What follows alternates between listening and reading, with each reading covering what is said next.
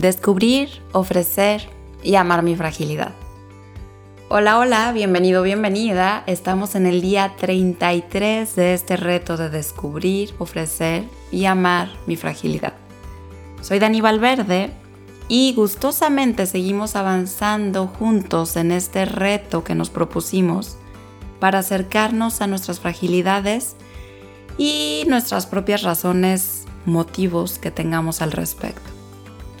Ayer hablábamos justo de esto, cómo motivarnos a nosotros mismos, cuáles son tus razones personales que te mueven.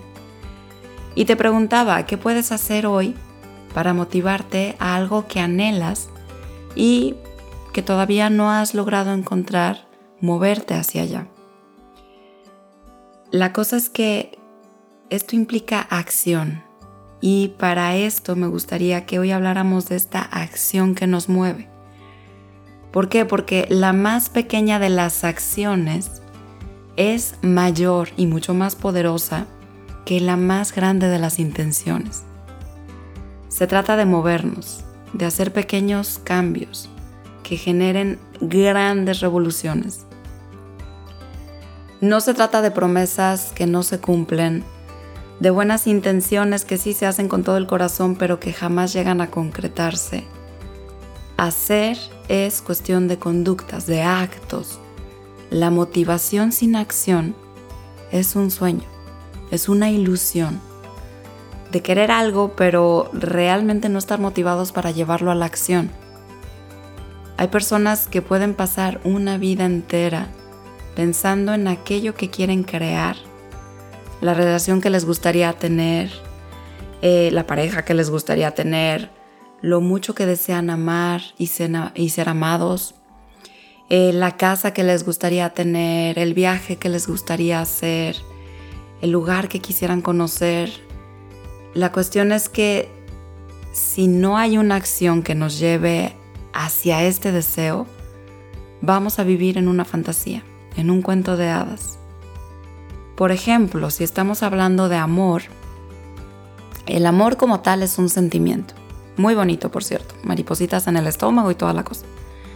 Y se puede decir te amo.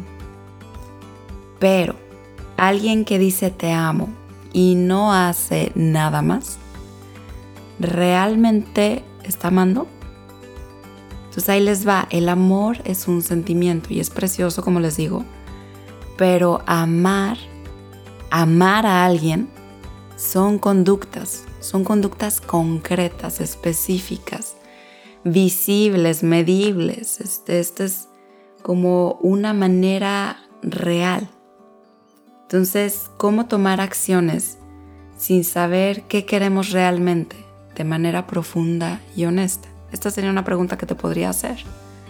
¿Cómo vas a tomar una acción hacia eso que quieres si realmente no sabes bien, bien, bien qué quieres? De esto viene precisamente todo el reto.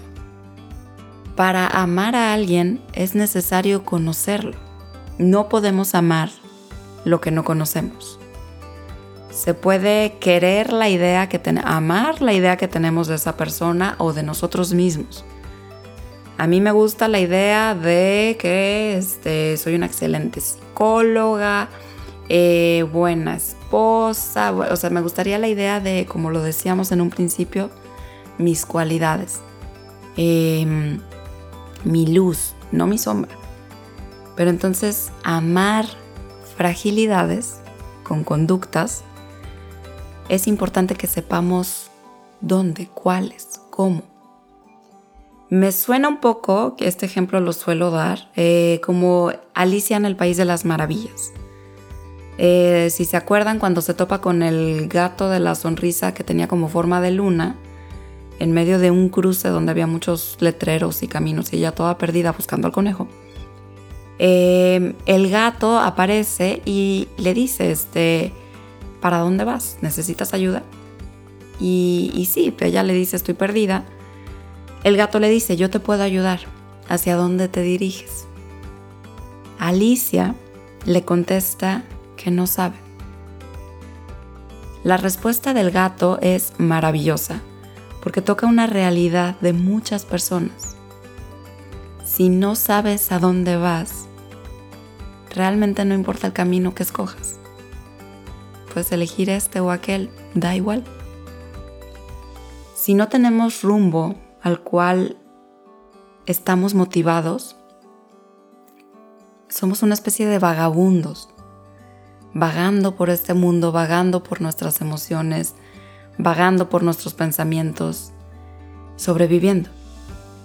En cambio, cuando tenemos un horizonte claro, un hacia dónde vamos, en ese momento nos volvemos peregrinos, con un propósito que nos motiva, que nos mueve, que nos acciona, que nos hace tomar acciones, nos anima a seguir caminando. Hay veces que la falta de acción también puede ser por falta de comunicación. De eso ya hablaremos mañana. Muchas veces también es por falta de comunicación con nosotros mismos. ¿Recuerdas el ladrillo que te mencioné, creo que la vez pasada, que construye tu futuro? O sea, ¿qué, ¿qué, ladrillo puedes poner hoy para tu casa del futuro? ¿Qué puedes hacer hoy por ti? Esa pregunta te la dejaría hoy. Así sea algo pequeño, te reto a volverlo significativo.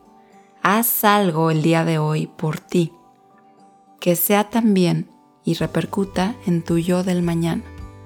Haz algo por ti. Que tengas un excelente día.